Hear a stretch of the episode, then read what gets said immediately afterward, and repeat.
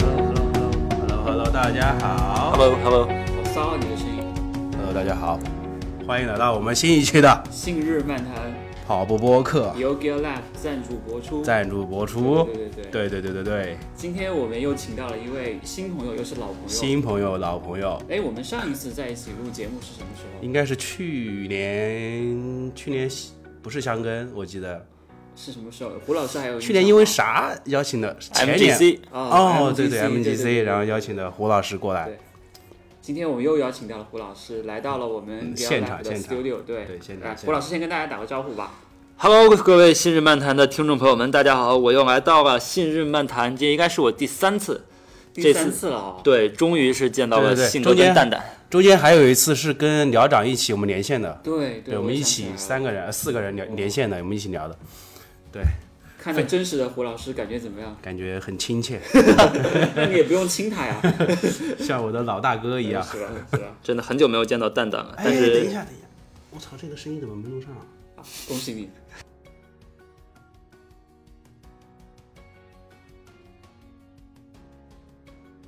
能听到我说 话吗？现在现在现在可以了，好好可以好好好好，不好意思，刚刚前面几分钟一分钟我们录音没有设备出了点小对问没有题，录到信哥的声音没。关系。对，现在现在 OK 了。好，好，接着刚刚的说，哎，上次我们看完 MGC 的感觉怎么样？包括像其实胡老师一直都很关注日本的跑圈嘛，嗯，然后我们今天终于有机会坐到一块儿来聊一聊这个事情。信呃，胡老师已经打开了他的电脑 C 盘， 日本学习网啊盘，是不是？日本学习文件夹里面全是香根一纯，还有 MGC 的资料。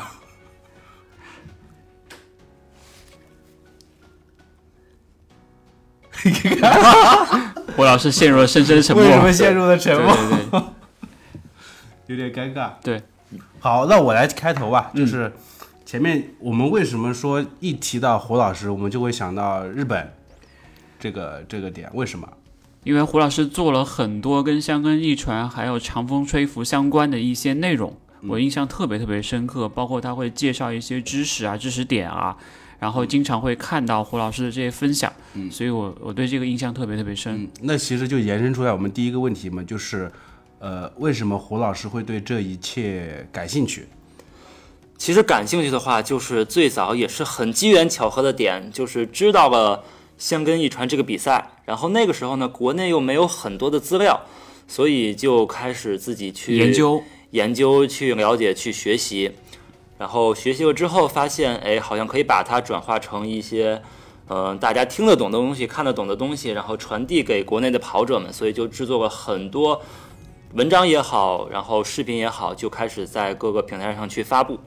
对，其实就是这么一个很简单的原因。然后后来发现，慢慢因为我发的这些东西也得到了很好的跑者们的一些反馈，所以就把它慢慢的做了下来。那其实还是，呃，我我我甚至之前看到胡老师有一段时间在做那个，呃，说说简单直白就是代购嘛，嗯，对吧？去帮国内的跑者去选购一些日本的这些服饰啊，就是跑鞋什对，么之香类根的跟香根有关的这些服饰。当时你是呃怎么怎么怎么想到要开启这个这个事业的？这个事业的话，其实当时的工作呢，就是薪资没有特别的高，就实话实说嘛。嗯，对，然后也是想说有一定额外的收入，所以正好想到当时去日本也比较多，正好是又是香根一传的这个比赛的期间，那么可以把这些。日本的资源产品能带到国内，那也帮助大家去解决一些种草的需求，那就把它做了下来。然啊后我帮大家翻译一下，就是搞钱对对，搞钱搞钱。这个性格最擅长。啊，是的，是的。哎，上一次胡老师去日本是什么时候？上一次还是上20一次，对，上一次二零二 零年的香根一传，真的二是零上二一次零了。年，二零二零年。当时你去现场感受是是怎么样的？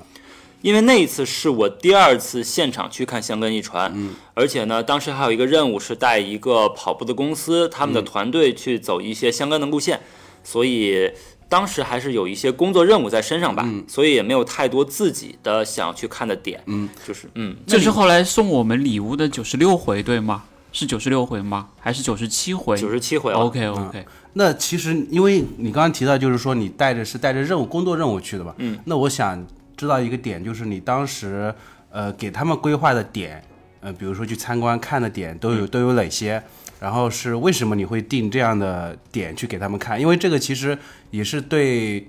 嗯，对我们这种没有去过日本的、没有去过香根赛道看过的人，其实是有有一定帮助的嘛。嗯，其实这个吧，是上一次去是我第二次去，第一次去我也是根据自己跟这个所谓的选手通过的时间，包括这种铁道的时刻表去安排了一个行程，整体上没有特别大的变化。因为上次的任务还有一点重要的是直播，所以也是需要提前到达那个点，然后再去给大家什么开启直播画面啊，有一些预热，再到后面的整体的画面。所以整个第二次还是跟第一次的行程差不多，但是第二次跟第一次有一些区别是，因为我第一次完全是搭乘了公共的交通，但是第二次因为有公司嘛，他们有预算，所以他们包了一辆车，所以整体这个时间跟行程的规划上会更宽松一些。更充裕一点，对吧？对对对。那你基本上是看就纯就是观看比赛的路线，还是说有其他的？嗯，有一些其他的，但是会选择一些比较重要的点，比如说起跑前，嗯，因为我们如果是看直播的话，直播可能它前面会有一些广告，包括一些室内的这些嘉宾的讲解，但是它在赛道前的这些情况，可能它不会展示的这么丰富。比如说，我们早上是差不多五点半或者六点左右的时间就已经到达了现场，那么现场这些嗯日热本身啊、很多学对，热身学校嗯是一部分。然后呢，因为现场的日本观众们，他们也会有所谓的就是应援，呃应援是一部分，而且他们会占地儿，嗯，就 是去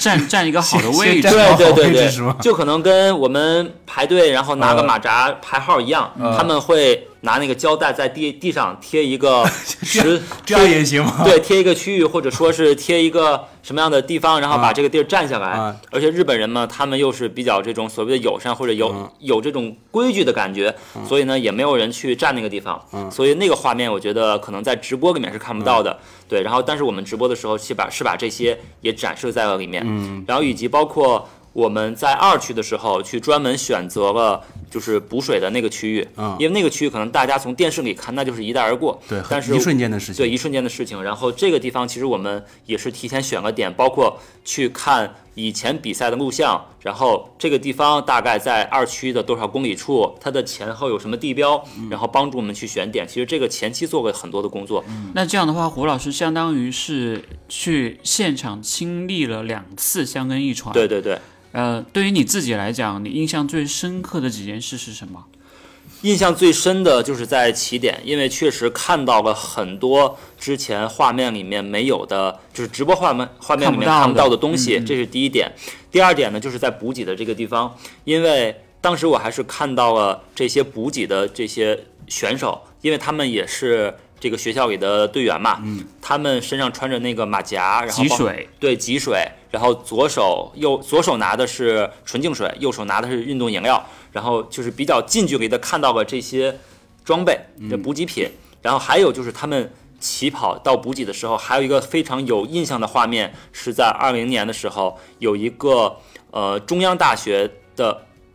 中央大学还是早稻田大学的一个学生，他去补水，但是他没有补到，他自己还摔倒了。那个画面我还是挺印象深刻的，而且嗯他回来之后他的裤子破掉了，这个是一个很印象深的嗯地方。再有就是，应该是我第一年去的时候，去到五区。五区，因为是大家都知道是那个山区嘛，都对要爬山。那个时候就是看到了竹石上人，因为他也来过上海的上半马，啊，就跟那上次上周还有我们吉田讲佑的也对，吉田佑也，对对对。然后这因个我为们放到后面再聊。对，因为就是了解我的听众可能都知道我是青山学院的粉丝，所以对青山学院的成绩就非常的关注。但是呢，看到他那年因为成绩也不好，然后包括他自己的状态也不好，就是这个感觉还是挺明显的。其实你刚刚说的那个挤水的画面的时候，我想到了一个给我印象比较深的，嗯，当时是在直播上看到，就是呃，在挤水的那个学生给到那个挤水成功之后，他是那个那个队员跑完之后，他是面向那个观众做的那个鞠躬的那个、嗯、那个画面，那个画面其实是给我蛮印象深刻的，就感觉他们是那种很认真对待旁边给他们。鼓掌或者是激励的那些观众的。就他们虽然不是说跑在路上那个人，他们是作为一个呃身为其中一员嘛，也是作为一个旁观者，其实能够感受到旁边人给到他们那种激励吧，就有点像那个之前那个柏林马拉松给吉普乔格嗯，递水的递水那那个个人骑车他的那个小哥，对他给他递水成功之后，他也会自我鼓励，对自我鼓励一下那种感觉。对，我还以为你也去现场了，说的好我 像没没有有画面感啊， 是吧是是看来日本的这些小电影你也看了不少啊。是，的，我学习了不少。而且还有一些画面，其实就是现场跟电视是非常不一样的。嗯，在现场你能亲切地感受到这些观众们的热情。经常能看到的是一些老人带着自己家的小朋友去看比赛，嗯、所以也能感受到说为什么香根一传这么多传承年它的这些传承，因为你如果从小去看的话，那么你对这个比赛就有一个很深的印象，嗯、那慢慢的可能到你以后就会对跑步这件事情、对长跑、感对马拉感松，包括对这个赛产生兴事趣对产生兴趣，这一点也是非常重要的。而且在最后终点的时候，因为就是大家如果看画面能看出来，那个观众区域是非常非常挤的。嗯，但是呢，它在另外的区域是有一个大屏幕可以给你做嗯现场画面的直播，在那个地方你就可以看到有很多上岁数的老人，他们就拿着马扎坐在那边，或者就坐在地上去看。这一点我觉得也是跟国内的比赛的这些观众的情况是很大不一样的。嗯你说到马扎，我又想起来一件事情。 之前在很早之前，我去波士顿的时候，那时候去去就是作为媒体去采访波士顿马拉松嘛。当时是跟着大巴车去到那个起点，那时候很早，可能六七点左右。当时就看到，因为旁边波士顿的那个起点是在一个小镇上嘛霍，普金顿吧，对，好像是他这他样。是在一个小镇上，然后那天早上还还是比较冷的，我就早上看到，呃，旁小镇上的那个居民就在我们选手必经的路上，然后搬个小马扎，带着他的儿子或者还是女儿坐在那边，然后撑了一把伞那种遮阳伞那种感觉，然后前面写写一个牌子什么 I love 不是呃 I love strong 还是这种那种那嗯种感觉的字，嗯，就放在那边。那个那个时候当时给我的感觉挺也挺也挺印象深刻的，就感觉呃呃，因为本身波士顿它是一个很运动的一个城市嘛，就是在而且波士顿马拉松也很也也历史也很悠久了，就他们给他们给观众也好，给那种选手也好带来的那种感觉是国内还是要发展很多年才会才会有的。就我觉得现在国内马拉松其实也好很多了，哎，胡老师去跑过东京马拉松吗？跑过在二零一五年，哇，那很早那了，应该是不我愧们中是我间最早跑的圈 OG 哦，嗯跑圈 OG OG OG OG。那你当时去跑的那一届，就是你的感受怎么样？那一届其实是我到目前为止所有马拉松成绩里面最差的一届。哎，跟我不一样。你当时是出现了什么状况吗？还对，是因为说就是在跑东京之前，那也是我到目前为止身体受的最大的一次伤，就是髂胫束。哦，嗯，所以当时东京因为它的关门时间也比较长，我有我也就没有好像太是六个小时哦，没有，好像是六个应小该时，应该不止六个六小时吧个半，啊哦六个半半小时嗯还是甚至更多。所以在那次比赛之前，我的膝盖也没有好，嗯但是跑的时候呢，可能又因为前面就是新速的那一段又有一些下坡，所以前面可能又速度稍微快了一点，但是到后面就开始疼了，所以我就开始一边走一边跑，一边走一边跑，就这么。不断的去交替，然后到最后呢，时间差不多是五小时四十多分钟吧。那你感受怎么样？整个这个体验的过程，呃，整个体验的过程，我还是觉得那次比赛给我最大的感觉就是，虽然日本的选手们他们因为东京比赛有很多 cosplay 嘛，但是其实他们虽然有这些装扮，但是其实他们对跑步或者跑马拉很认真松哦还是很认真的。是的，嗯，而且能感觉到说，不管是多大年纪的人，他们对于马拉松这件事情，在跑步、在比赛的时候还是非常认真的，还是真的是全身心投入到这个里面的。你讲到 cosplay，我就想到了那个背着十字架的那个大、哦那个小哥，还是个乐队的乐手，哦我有印象，就是他每对年都会参加，然后他那个有个 cosplay 世界纪录嘛。很很有非常的有特点，嗯对吧？对嗯而且那一次也是我参加就是境外的马拉松的前几次，包括我在国内跑的也没有很多，所以我就感觉东京马拉松那次给我的印象最深的还有一点就是他们的观众真的非常的热情，尤其是有很多小朋友们，他们会举着一个托盘，里面有香蕉啊、有饮料还有糖果，然后会给观众来补给，那、给选手们来补给我。觉得说到这个问题，就会势必会引到下一个问题，嗯，就是我们去过国外跑马拉松，然后你绝对会对比国内的那些马拉松。其实很多时候我们在说，呃，国外的马拉松嗯报名费很贵，然后国内的马拉松收你个一百块钱、两百块钱，其实已经很低了。然后我们对它的要求还很很高，嗯然后国外的马拉松收费那么贵，我们对它的宽容度非常非常好，对吧？然后我们就会对比说，呃，国外的马拉松跟国内的马拉松，从目前看，就我们说近几年，从目前来看，呃，你觉得呃国外的跟国内的这个对比你，你你更倾向于是一个什么样的感觉？这几年的话，我觉得这种差异是在缩小的。嗯，因为最早开始参加的时候，确实觉得国外，尤其是拿参加过东京嘛，你会觉得这个一个在天上，一个在地下的感觉还是比较明显的。但是近几年，国内的这些组织方，他们也在不断学习国外的一些组织经验，确实感觉这个差异在慢慢缩小。而且呢，你参加马博会也好，参加各种赛前赛后的这些服务体验也好，确实能够感受到对跑者的关怀更多了。这一点，我觉得确实要给国内的很多组委会会点赞。哎，胡老师，除了六大满贯的东马之外，嗯还有其他的一些比赛是让你印象比较深刻的吗？我知道你还去过夏威夷跑那个夏威夷的那个马拉松，嗯夏威夷的话，就是它的赛前的博览会确实没有，我觉得甚至不如国内的现在很多比赛。嗯，它就是一个比较简陋的那对种一个展会里面，然后有一些品牌的一些就是它的展位在里面，但是呢，它领装备的这个顺序啊，或者它的逻辑啊，也没有做到很好。嗯这个我觉得就是，嗯，不算加分项，但是嗯它本身赛道的这个完赛时间，它就是不关门嘛。所以整体上呢，你又是觉得好像参加这个比赛，你的关注的重点不是在于整体的服务去上，玩儿的感觉，对，就是一个去玩儿的感就是觉。旅游项目，嗯，旅游项目中的就是景点之一，对跑个马拉 松。类似的还有吴哥库马拉松，因为它哎是，那在个你也跑过，柬埔寨的那个对也跑柬过，埔寨那的很热啊。对那个比赛的特点呢，就是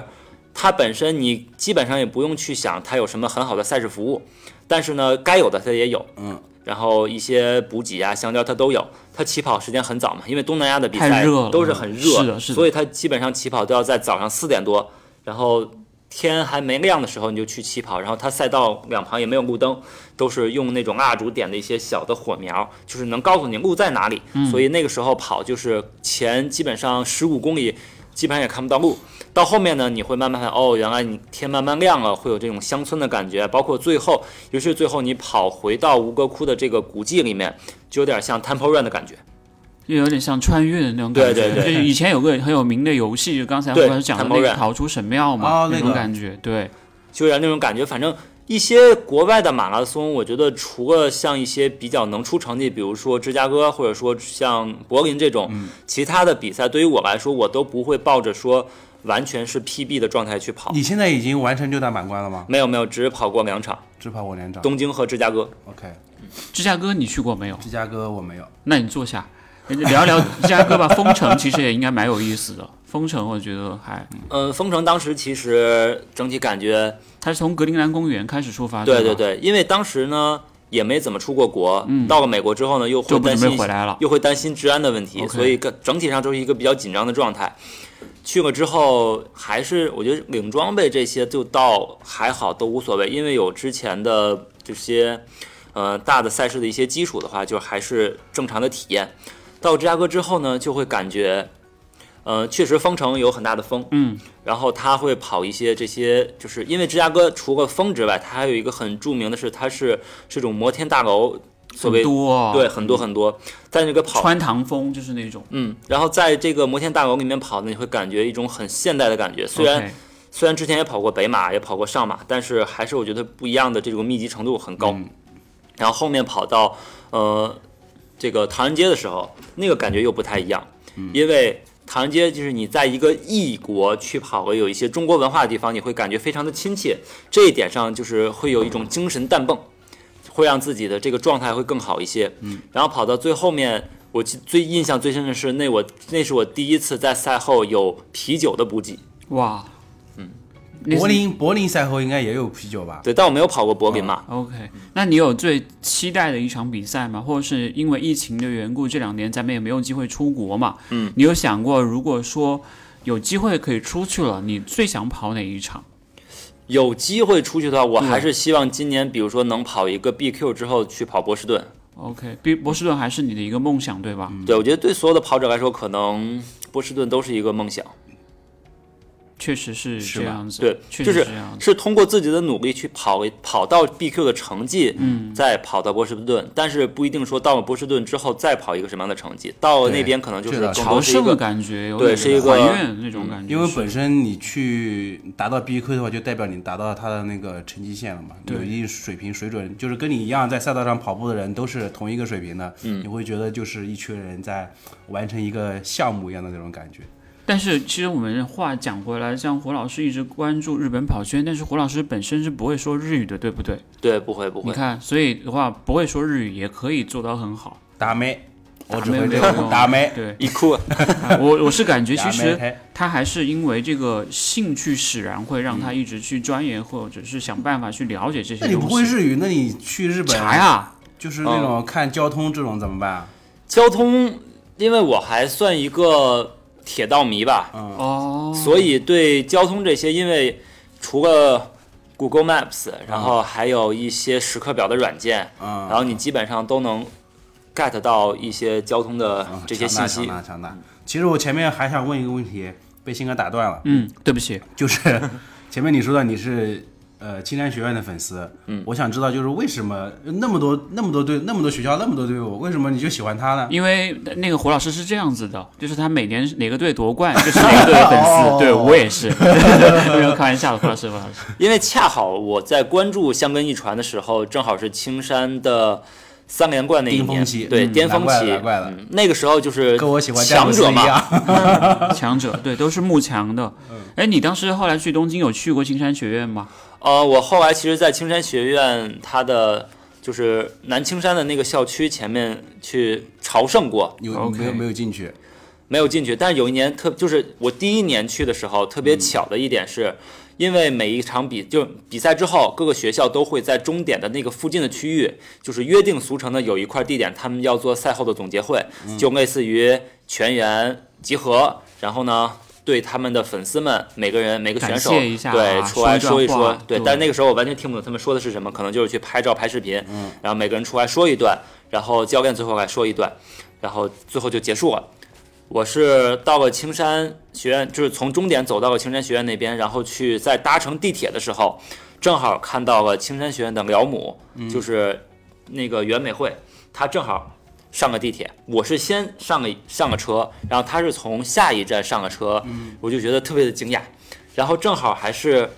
那个她旁边有一个是青山学院的领队，以及应该是也上过新人漫谈的，就在日本的那个女生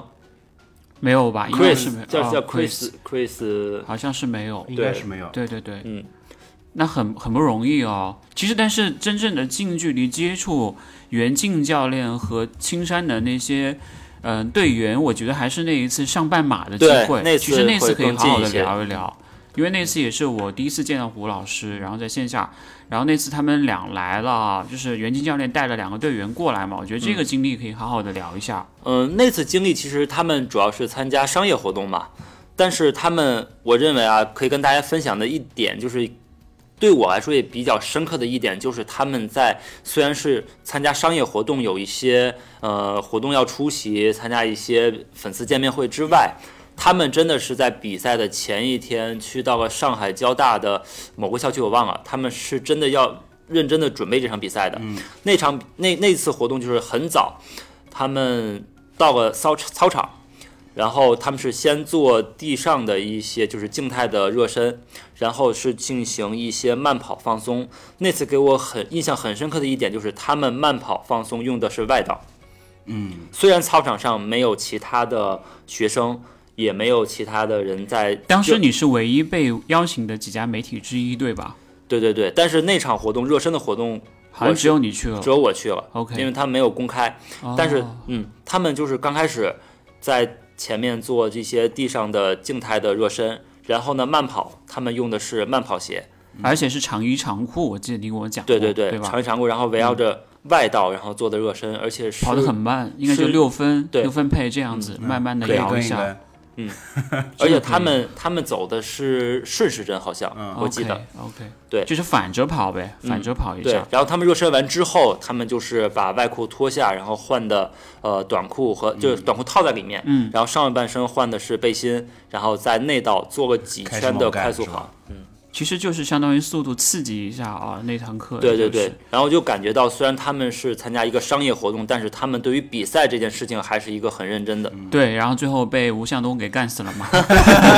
可能其实还是不太适应这个环境，我我觉觉得得是我觉得嗯是因为那年是一九年四月份的时候，我印象很深刻。那次胡老师过来，然后他聊到了很多细节，包括在当时在《爱人伤害》出了一篇文章讲的这个事情，对对对，有很多细节我记得特别清楚，就是包括他们做热身，嗯包括包括他们去做拉伸，包括他们。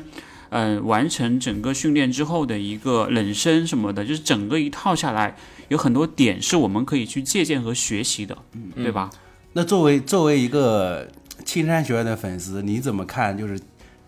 前年那个二一年青山学院没有没有夺冠吗？。对但今年很强势啊，对，今年是啊特别强势啊其强。实强势复仇，其实我现在对香根一传，包括对青山学院，对这些选手，呃，也在有关注，但是相比于来说，实话实说，没有那么强了。嗯，因为对于我自己来说，我可能把之前我能分享到的一些点，比如说赛事的一些信息、一些规则、一些不同的方面的知识点，已经。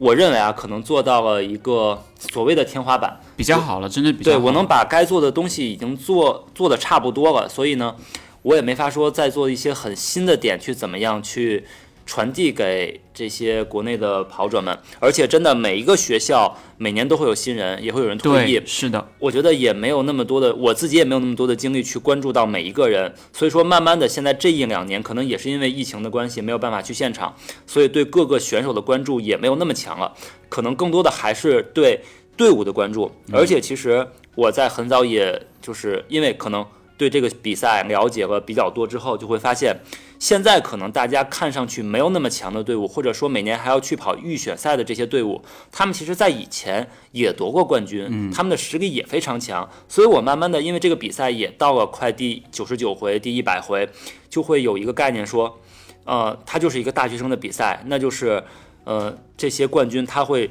根据这种呃能力的。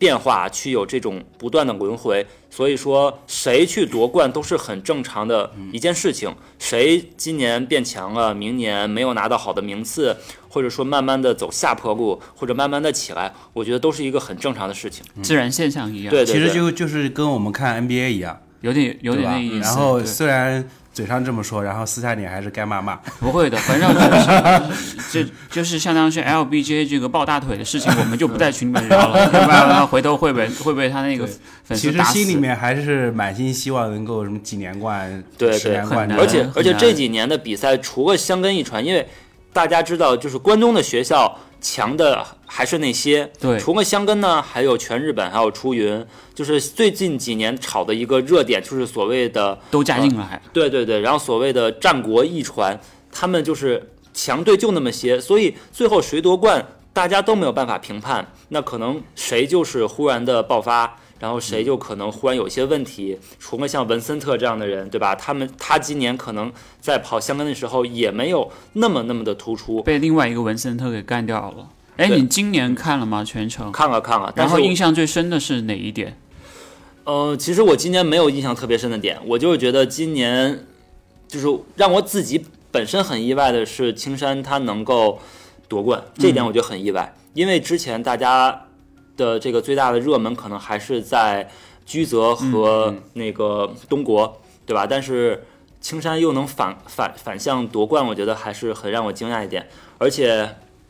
我看了有一年的出云，看了第一年的青山，就是我去现场这两年，他们都没有连胜。那你不是准备一百回的时候要去吗？其实对一百回，我觉得我们应该是能够走出国门了哦。一百回是明年对吧？一百回应该是后年，啊后年二三年，那今年是24九十八回，对，九十八。明年是九十九，然后一百，二四年我感觉应该是能够去到现场了。嗯，其实其实我可以跟那个信哥跟蛋蛋分享一个嗯我在今年或者是明年想做的一件事情。嗯嗯，就是收购新日漫谈，对吗谢 谢。我先去搞一点机构 的钱。 ？OK OK OK，对，其实我想做的是北京跟上海两个城市的一些线下的关于香根的粉丝的分享会。哦，很好，嗯，因为本身我自己呢，就是不能说很多，但是我有一些这些关于香根的这些周边也好，或者说一些装备也好，这个其实是一点。再有一点，我觉得就是可能在呃，因为这件事情我本来是想在香根之后再做的，但是我觉得这个点可能、呃，因为大家都知道香根一过，可能这个没有人再去关注热点，对热热点点过了对的对的，对，所以我想的可能是在年底的时候去做那么一场分享会，北京一场，上海一场，可能看了一些机构，然后有一些粉丝或者有一些就是不同平台的粉丝过来，然后来跟大家来聊一聊。那可能聊的就是也是关于观赛的一些感受或者怎样。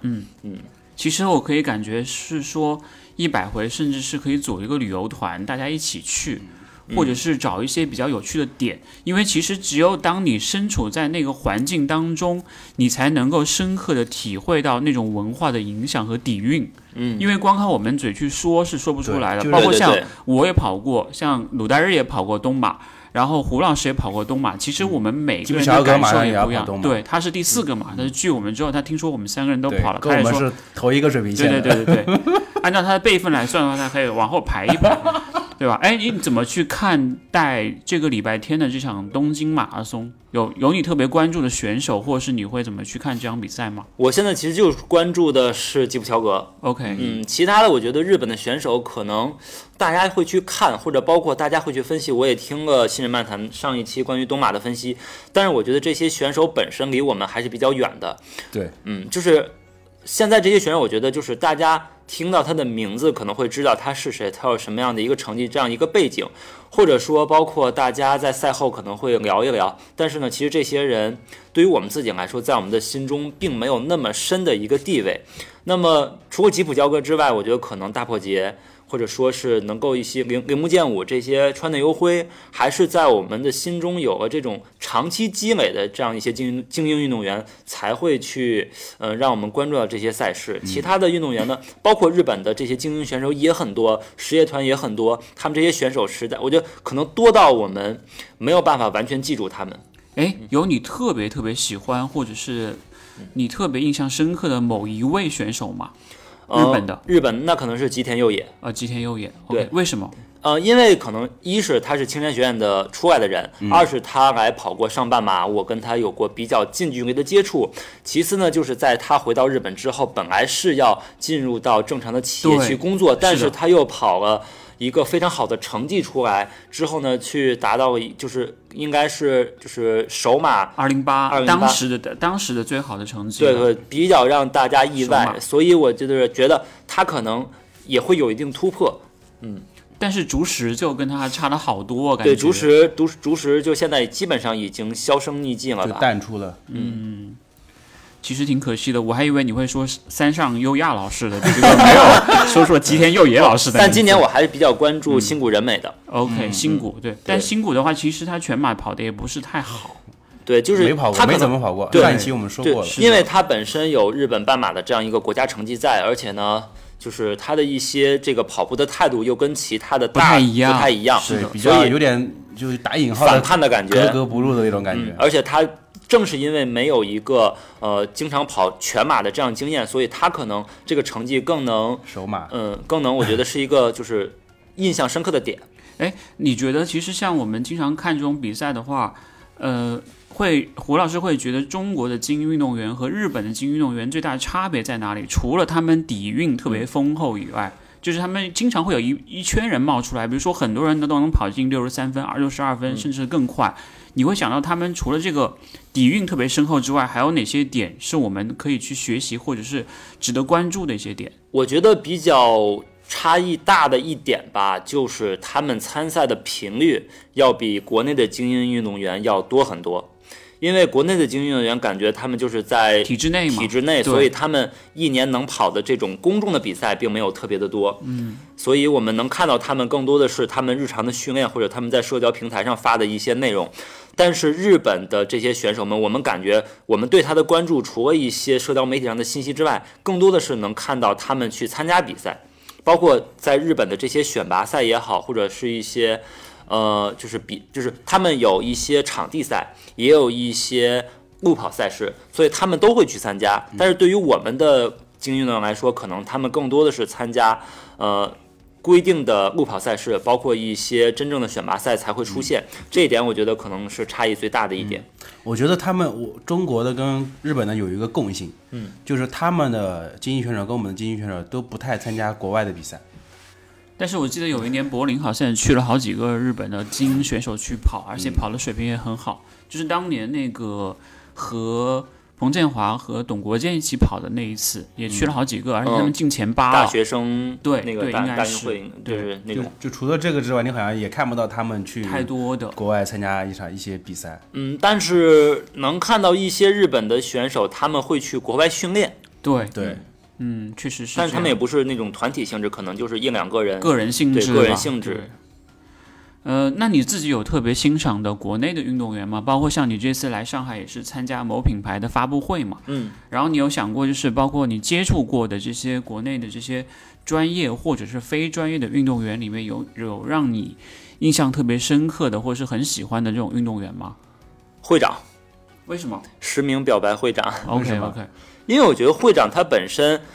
嗯、在社交媒体上的这个发声发声是比较频繁的，嗯，而且他对于赛事的，呃，不是对赛，对于训练的这些记录信息也能让我们看到比较多，所以我觉得对于我来说，他是一个比较亲民的精英运动员。其他的呢，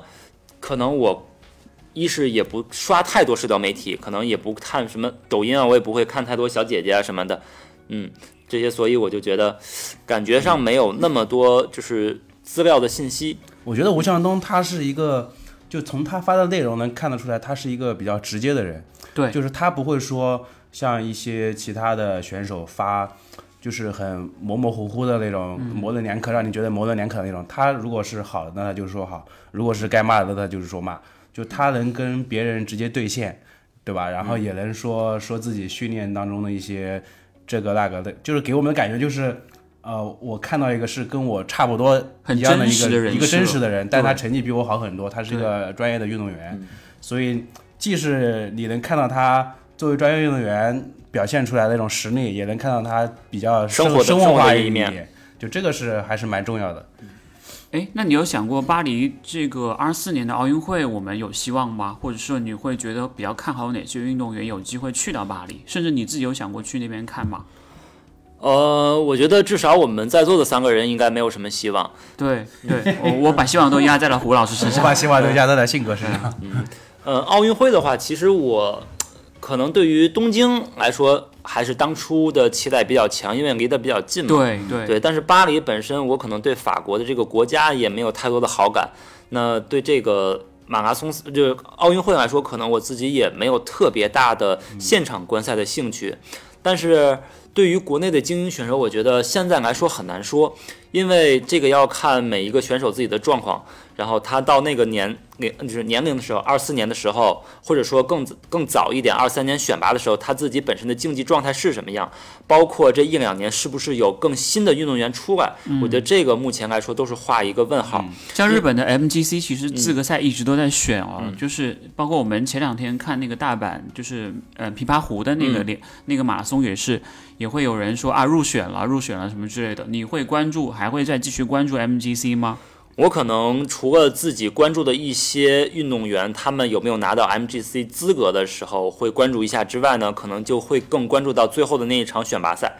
嗯因为现在来看的话，不管是大阪琵琶湖也好，还是福冈也好，就是感觉每一场比赛能够拿到这个资格的选手非常多，对，我所也以我发觉得现就了是 而且又涌出了很多新人。嗯，就是感觉就是人一多的话吧，你你又这个关注点又不知道该关注谁了，所以可能到最后的话，这个进入到大名单里的这些人，可能又一拉一大片。那么我只可能想我只想知道大破节啥时候去跑。对，除非有一些，比如说真的能破个国家记录的人，或者说大破节出来了，那可能这些人或者一些之前熟悉的跑那个精英运动员，他们会更关注之外，其他的人可能还是不会太关注。你觉得射了犹太还有机会进 MGC 吗？我觉得不太好说，包括社会犹太啊，然后井上大人，景象大人，对我觉得他们可能都是有机会的，而且，嗯、就是每一次他们出来之前，大家都会画一个问号，就有点像那个贝克勒一样。他一出现呢，大家都会想，哇，他是不是能怎么怎么样？他会不会又怎么怎么样？那么真的到了比赛的时候，哦，跑步他跑了，他完赛了，或者他退赛了，可能他如果是一种不太好的状态的情况下，可能大家也觉得好像是一个正常的状态。但如果他真的突破了一下，大家又觉得好像嗯，他还可以。 就是会被期待，但是的话又不太确定他的发挥是一个什么样的一个确结实果。确实是这样的。嗯他这两年好像真的就是表现的不是特别好。起起伏伏，伏伏伏伏。好吧，我们聊一下胡老师自己的故事。嗯，就是因为我前段时间看胡老师微博还是朋友圈，他说他今年的目标是跑到三三三多少三三幺零，三幺零。然后你为什么会给自己定这个这这样一个目标？ BQ 啊对，BQ，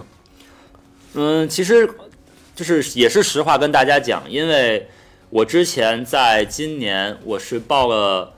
那个杭州跟成都两个比赛都中签了，但是这两两场比赛都没延期了有都延期了，对的所以对的我在知道他们延期之后，我一度是想放弃严肃的去跑步这件事情，嗯就是我可能会把跑步更当成我生活中的一部分去坚持，但是要突破一个 PB 一个成绩，我可能就慢慢的放下了，可能就是因为岁数大了。嗯嗯但是呢，因为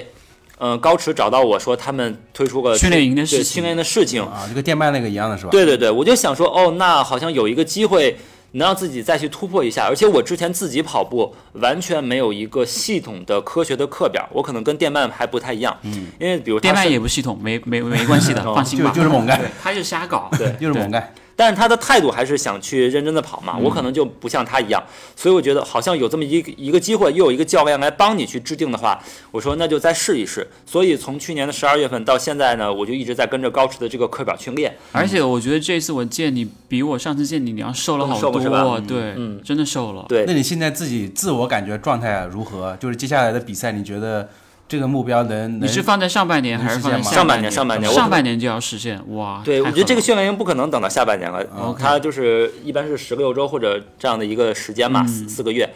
我当时定的目标的时候，定的就是高驰给到我的那个成绩推测三幺零，嗯呃，我就提了一个三幺三幺零的目标。到现在呢，教练给到我的每一次课表，尤其是每周二的这个间歇跑跟周末的大课，我的成绩一般会比教练给到要更快一些，嗯但我也没有说再去突破一下自己。嗯，所以我觉得现在的成绩，如果是马上去比赛的话，应该是跟我自己预测的差不多。 OK？而且我印象特别深刻的是，我看到胡老师发了这次参加某品牌活动的时候，胡老师跑在最前面的。我说：“哎嗯呀，胡老师水平增加好快， 连他们老总都能超了。”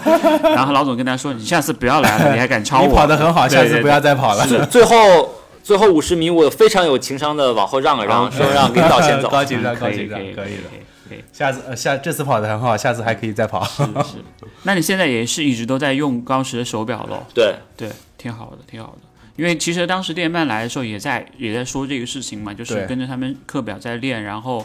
他也是就是五 K PB 啦，什么什么之嗯类的。我感觉还是有一个课表，还是会练得会更加对啊系统一点。对，就是就是想问一下，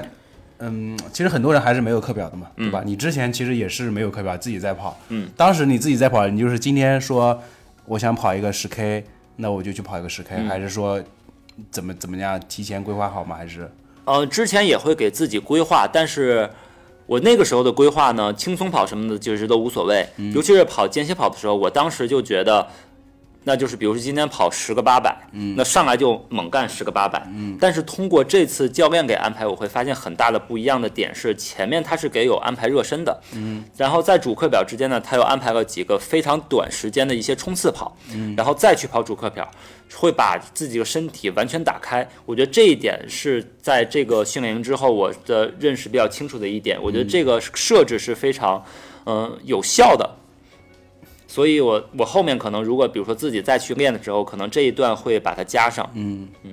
然后再把 vlog 给拍起来，对对对，真的可以是可以啊，对因为我经常会看到，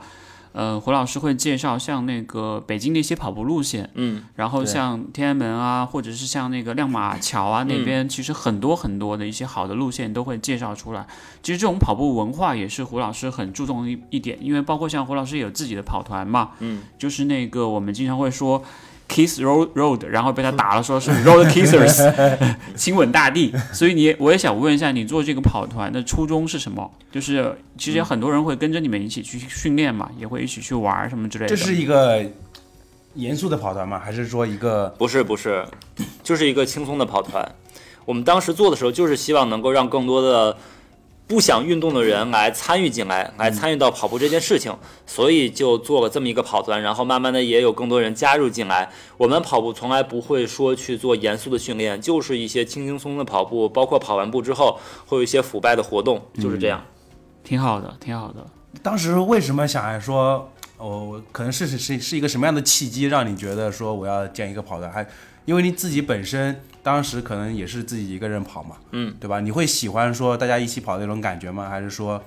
喜欢那种带着别人一起运动的那种感觉？我觉得更偏向于后者，就是能够带动这些本身不跑步的人，然后参与到跑步这件事情里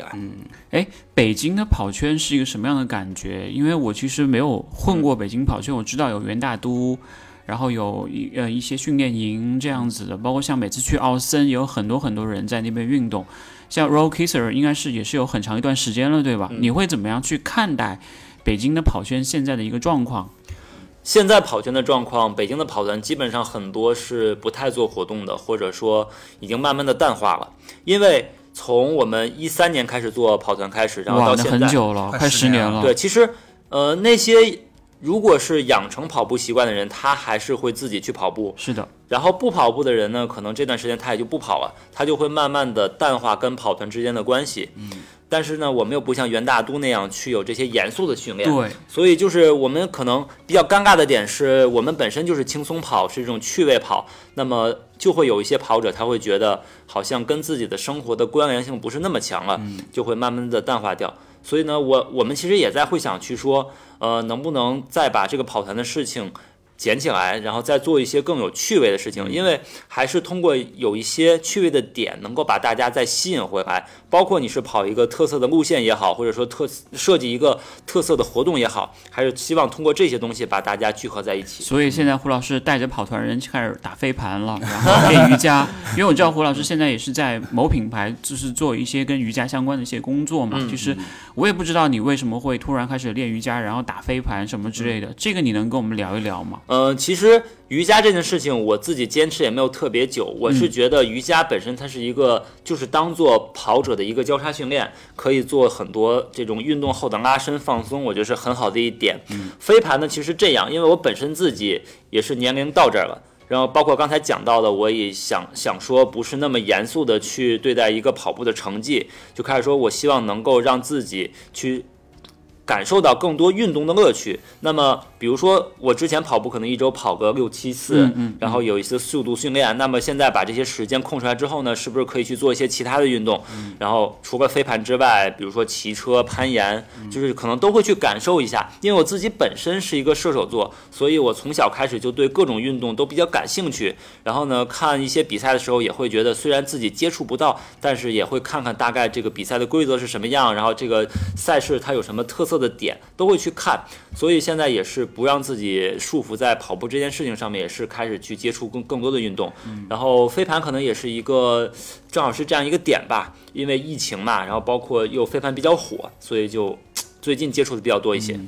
你喜欢玩的原因是因为它跟跑步是不太一样的一种类对对型嘛，然后又能够锻炼到不同的一些，比如说团队的合作呀，嗯或一些策略啊什么之类的。但是你有想过，就是当你从一个跑步博主变成了一个运动博主之后，嗯会不会有人说你变得不是那么的专注，或是变得不是那么的纯粹了呢？你忘会初这心了样对啊，呃会有这样的感觉吗？这个我觉得倒不是初心的感觉，但是我确实在发了一些呃综合运动的内类的容对嗯之后呢，数据就如果从直观的数据来看，确实没有跑步那么好。啊，这也那是因我为那最近些数据我没有帮你买，你知道吗哦？那些我帮你买起来之后，你数据会很好看。冲 起来，冲起来。对对对所以我现在最近也在思考这个问题，可能更多的还是在内容上面侧重于跑步更多一些。嗯其实胡老师算是国内一个很 OG 的自媒体了，就是非常做的很早。但是你有没有想过，其实呃，我记得有一段时间你是就是专职在做自媒体的，但是那段时间你好像又没有做太久，又重新又回到了一个体育行业里面来。嗯能不能说一下那一段时间的经历，或者你的一个心路历程？心路历程就是吃不饱啊，哦，就是还是会有一些局限性，对吧？对对对，因为就是像你可以说是为爱发电，做很多的内容，但是呢，时间长了之后，你还是考要考虑到实际的生活、吃饭的问题，吃饭的问题。对，对，但是呢，你又不想说完全的所有的内容都是去做恰饭的东西，所以当时考虑是说，那 OK，不想把自媒体这段东这个东西放下来，那又又想说自己的生活能过得去，就会重新去找一些能够养得起自己的一些东西、一些工作去做。哎，那现在其实有很多人都会开始做自嗯媒体嘛，包括像我和蛋蛋也是。你会给这些人一些什么样的一些忠告或者建议吗？你觉得这个行业好像进来没有任何门槛一样，谁嗯都可以做，每天都会有新人说：“哎，我我就是一个自媒体的一个人，然后你可以找我来参加活动什么的。”你觉得会给这些人一个什么样的忠告和建议呢？作为一个老前辈，我的我的第一个建议跟忠告就是不要做违心的东西。 OK，因为很多平台我也会去看，就是很多大家说的东西，呃，我千自篇己一律，或者是就是通稿，这个我觉得倒还好 OK 但比如说几分钟或者几个动作就能改善什么，我觉得这些东西呢，呃，我觉得我自己是不博人眼球的。对，我觉得是不太能够但这种有接流受量，的，对有流量因为的，大家都想走捷径嘛，是吧？嗯，看过等于练过。对，所以这些东西我是自己不太喜欢的，但是我只是一个建议，嗯然后第二点就是要坚持，嗯，不管你做的东西有没有人看，有没有好的数据，我觉得要去坚持，但是坚持不是意味着你。呃，持续的不断的去做相同的事情，我觉得还是如果你想把这个自媒体的东西做得更好，那么肯定还是要有很多的复盘，或者说你找一些朋友去做合作，会做这种沟通交流，包括你找到一些专业的人去做咨询，还是把这个自己的内容不断的优化，包括你的脚本也好，你的拍摄的技巧也好，可能还是要不断的去呃慢慢的打磨，这一点我觉得是慢慢的积累的一个过程。其他的呢，就是包括像你觉得现在市呃市场上也有很多这种品牌的活动，包括像这次来上海也是参加某品牌活动，嗯，你觉得这些呃好的自媒体或者是说一个好的 KOL 应该具备一些什么样的一些能力？你认为自己会是一个合格的一个好的一个 KOL 或自媒体吗？呃，我觉得好的一个自媒体，首先表达要是就是表达能力要是在一个基准线上面，因为我实话实说我自己的话，我面对镜头还是会有一些紧张的感觉，我没有办法像其他的一些博主一样做到很自然，或者说搞整活这种东西。嗯、呃，我觉得这个可能也是每个人不同的风格，他的自己的这些成长经验在里面的。这个我觉得，但是呢，如果你想去做一个媒体自媒体的话，你面对镜头的时候，你需要有一定的这种表达的基础在里面，这个我觉得是一个点。嗯，其次的就是对于这些品牌也好，或者对于观众也好，你需要表达出、传递出你的一个真实的态度，因为。呃，实话实说，包括信哥，包括蛋蛋，我我我相信，在做一些跟品牌合作的事情时候的时候，你有些东西是没有办法自己完全决定的，妥协你可对会，妥你就协会需要有一些妥协，但是你又要思考，你妥协的这些东西跟你想真实表达的东西，怎么能够更好的结合到里面，能够让你的观众、你的粉丝去觉得，呃，你的这个你关注的这个博主，他虽然是一条恰饭的内容，但是他又有真实的东西在里面，去肯定你的这样的一个表达，我觉得这一点其实是比较难的。所以蛋蛋每次发完之后，里面会打个话说他们给的实在是太多了。其实我觉得这个是不冲突的吧，应该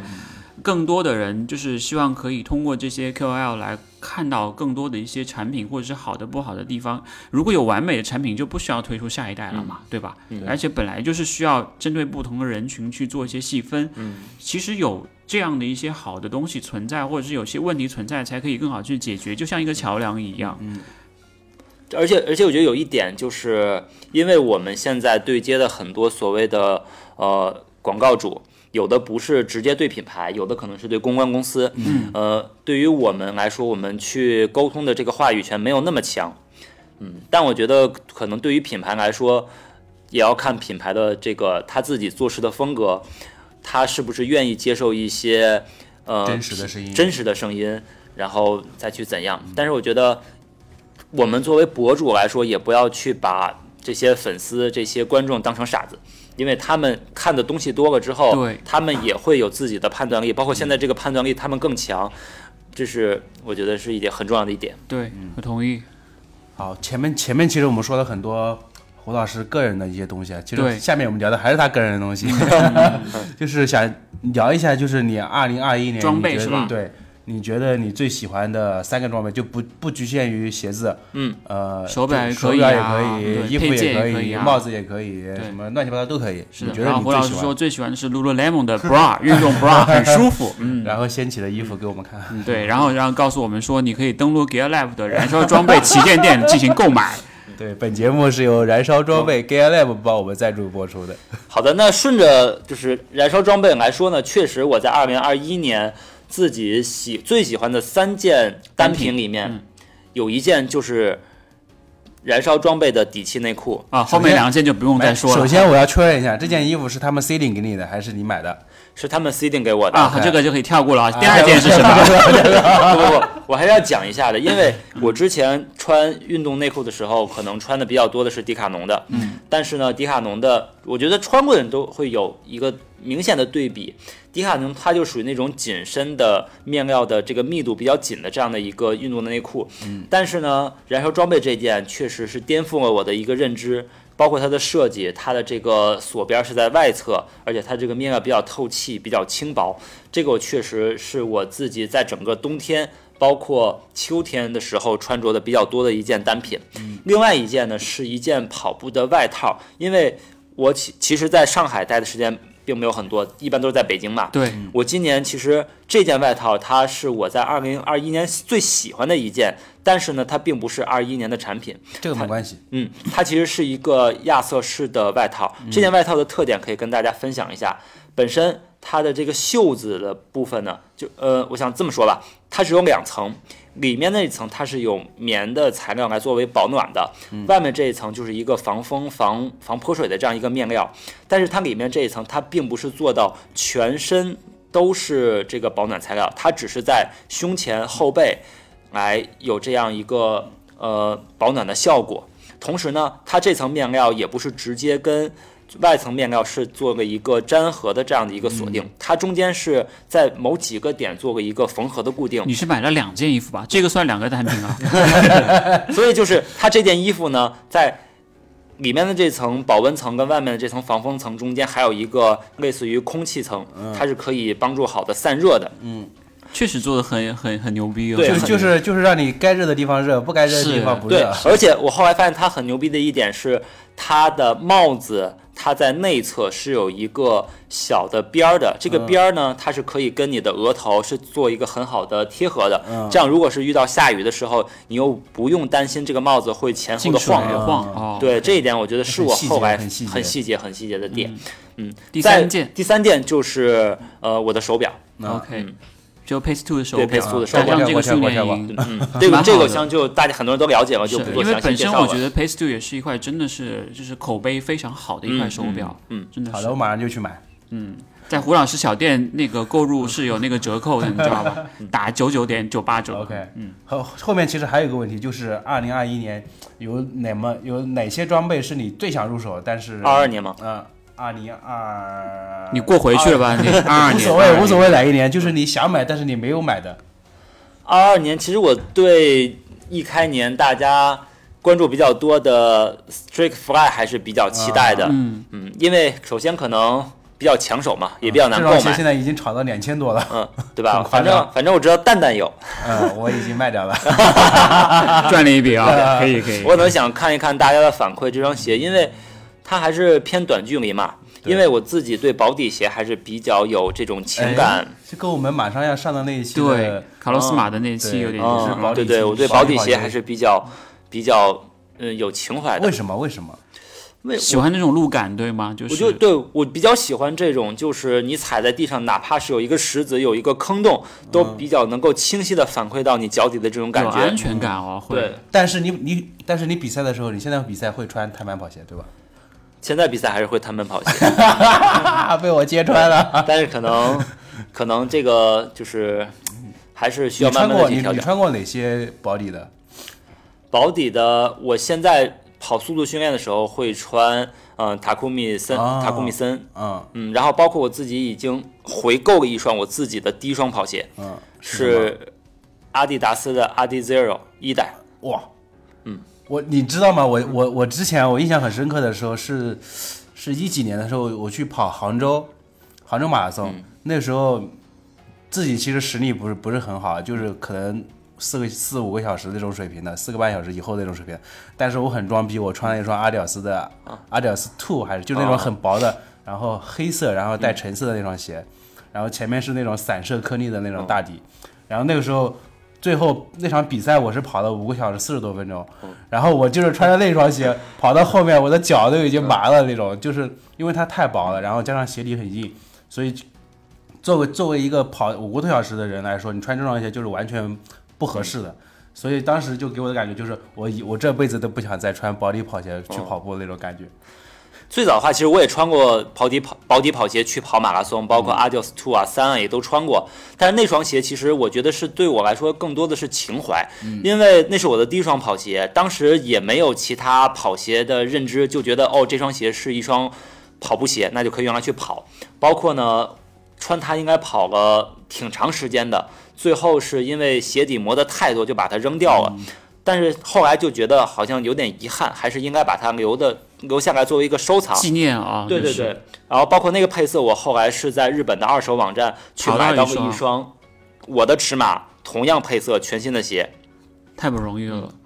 对，其实，其实胡老师也一直在帮忙做那个海淘代购嘛。其实对也希望大家可以多支持胡老师的这个小店。嗯，胡老师的小店叫什么名字啊小叫胡老师的买手市集， ？OK，、你嗯会把自己当做是一个跑步的买手或运动的装备买手吗？哦是因为你自己对运动装备非常感兴趣，对吧？对对对，这一点其哦，顺着刚才的问题讲，还有一个没说到的是，一个是呃 Strike Fly 的这双鞋，嗯，然后还有呢，我是其实很对就是燃烧装备的这个。今年的风洞背心，我不知道会不会有新的版本或者新的材料出来，我觉得还是比较期待的。去年真的很轻了，但是我觉得有点太稀罕了。嗯对，太吸汗之后会了粘到身上，是的，很难受。我觉得这一点就是不太不太好。但是呢，我觉得今年可能会更期待一些。第三个期待的，我觉得可能还我没有具体的品类，但是可能想看看，就是国内的或者是有一些新的，呃，延续的跑鞋啊或者一些新的跑鞋出来，看看有没有更合适的。那你对国内的哪一个品牌的跑鞋会更加的有就是这种想法呢？因为比比方说我嗯们去年聊的最多的像那个飞影 PB 嘛，嗯，像今年也出 PB 二点零嗯了，你有想过就说哪双鞋是特别想让你去尝试的吗？特别想尝试的，其实飞影 PB 二点零已经尝试过了 OK 确实，我觉得感受比一代要整体升级了很多，尤其是它的这个鞋面的包裹支撑，嗯，还有落地时候这个感觉，我觉得已经是让我自己对于它来说比较满意了。再有呢，可能是呃，李宁的飞电 Elite。嗯，三代我觉得可能再看一看，因为这个价格肯定是国内的天花板，想看它能够性能做到哪一块对儿？性能是是不是再升级到更高？然后包括我觉得价格，它已经通过两代产品让跑者对它有一个基础的认知了。那么它会不会再涨价，或者说它这个价格会不会降？我觉它得，现在是二二九九， 2099二零九九，那2099很高了，确实很高了。对我觉得对这个产品，我觉得还是比较期待嗯的。 Next Percent Two 都已经到幺五九九吧，嗯八九百块钱八九百块钱就能买了。对哇，然后包括安踏的整个的跑步的产品线，我觉得也是比较期待的，因为它的整个这个布局，我觉得还是比较清晰的。主要是这两年国内的这个品牌的进步程度太快了，感觉。嗯嗯嗯，以前好像都很多都没听过了，然后突然就冒出来，就是像要去追赶的速度非常快一样。所以我觉得整体在国内的品牌上，我还是保持一个比较关注的态度。嗯，然后顺着信哥刚才的问题，关于买手的这件事情，其实我最早想做这个代购也好，这个微店也好，就是想把一些国内的这些装备来带到国内，让大家看到，包括最早做 Tracksmith，嗯对，TS，对，但是呢，其实我现在我也在想我自己做代购的这件事情的时候，会发现，呃，Tracksmith 其实在国内的这些所谓的精英跑者或者顶尖跑者心中，它也已经不是一个小众的产品了。对，你在闲鱼上或者在其他平台上也能见到更更多的这些买手去做，所以我觉得呢，对于我来说，我可能对于它并没有那么呃的持续的这种代购的意愿了。包括我现在来说，我做买手市集也好，我的除了搞钱这件事情之外，我还是希望大家能够接触到更接触到更多多的品牌，对，对，小所以众品牌小众品牌，所以这个品牌现在我感觉已经被更多的人知道之后，我对于它的这个想要关注表达度就没有和那么关注多嗯并没有那么强了，而且我开始现在觉得慢慢更多的人，呃，所谓的就是价格也好或者怎样也好。就是已经没有什么代购的竞争力了，包括其实最近因为疫情的原因，国际的物流也受到很大的慢影响。对对对，所以我觉得，呃，我倒是希望，比如说能够让一些更多的人看到一些新的品牌，让大家去看到它。可能，呃，这个过程是一个比较长的过程吧。你有什么自己特别喜欢的这种国外的跑团，或者是一些品牌小众品牌，就是想要带进来的吗？嗯、我觉得带进来的除了 Tracksmith 之外，像那个 Heartbreak， OK，对嗯对，心碎俱乐部，他们有很多的这些装备，大家也可以去看到。然后像是 Rabbit，嗯，就是国外另外一个做路跑加越野都有的这样一个品牌。然后包括我现在关注到的一个是做越野跑鞋的一个品牌，应该是叫 Nord 吧，还是叫什么？它是一个盾牌，然后边上一个闪电类似的。这样是一个，这这三个品牌是我现在关注比较多的。然后呢，像大家比较熟悉的 BTC 啊，然后 OTC 这些产品，其实大家也能看到很多有在做代购的。这些我觉得，呃，已经吸引到了很多跑者的眼球。那么大家就是现在想到去怎么得到它，这是一个很就是自然而然的过程了。嗯，确实是这样。其实我感觉这样其实也是一个文化的一个传播，或者是一个很好的一件文化交流的事情，嗯不仅仅是搞钱吧。因为很多时候我们可能从关注到它一个小众的运动品牌，到它慢慢茁壮成长起来，是需要一个过程的。对，而且我觉得这些品牌可能一个是这个品牌本身的文化需要跟大家有更多的传递，还有就是这个品牌它的一些特色。像最早 Tracksmith，我觉得大家喜欢它就是因为它复古的这个设计，包括它的一些那个 Outlook 的这样一个就是视觉的感觉，对比较重要。对，然后纯棉的，然后也是特别的重，跑完嗯对了之对，后它那种跑步感可能觉体验上很并不很像复古。就是其他的一些速干材是料的这么好，但是呢，可能更多大家喜欢的还是它的文化。对，我觉得也是。其实我们也很期待，就是今年或者是在未来时间看胡老师在线下去做，特别是像刚才我们讲到的北京和上海的这样一场跟日本或日本跑步文化，或者是跟香根一传的这样的一个文化交流。我觉得这是一个很好的事情，真的可以让更多的人看出去，也可以让更多的东西走进来，让让让这种交流或者是让这种氛围可以变得更好一点，去影响到我们身边的朋友。我觉得这是一个我们到时候一定会去线下支持胡老师的一件事情。我也希望能够在北京跟上海落地。嗯我我也希望期待今一年下对对非常期待，非常期待。哎，我们其实今天也聊得差不多了啊、还有什么胡老师想要跟我们信任漫谈的这种听众去说的事情吗？或者是有什么好的一些点可以跟我们分享的？最后，最后分享一点，我想的还是能够在装备上面能够跟大家有更多的交流，因为我自己现在慢慢也包括在做内容，然后包括在做一些呃就是相关的研究。其实我很想做的一件事情是研究一些更深的，可能偏比如说材料的东西，或者说一些科技方面的东西。其实这个可能是我后期的一个内容的重点。嗯希望比如说我们。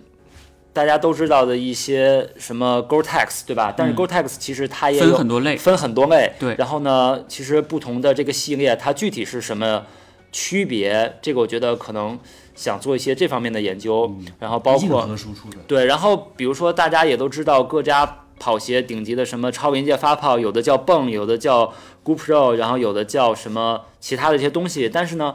好像 PBX 它就是一个厂商的一个材料，但是对每一家它的这个区别到底是不是有什么不一样的地方或者怎样？我觉得可能就是想做一些这方面的。更深入了啊，对对真的是更深入了。这个其实是跑者蛮想、蛮感兴趣的点。嗯，就是我可能也想去做一些不同角度的东西，然后但是不知道大家是不是喜欢，所以就慢慢的去摸索、去嗯去探索就好。嗯，好，很好。好，我们也期待一下，就是二零二二年胡老师有更多的内容产输出对，对，帮助我们更好的了解他自己的故事，他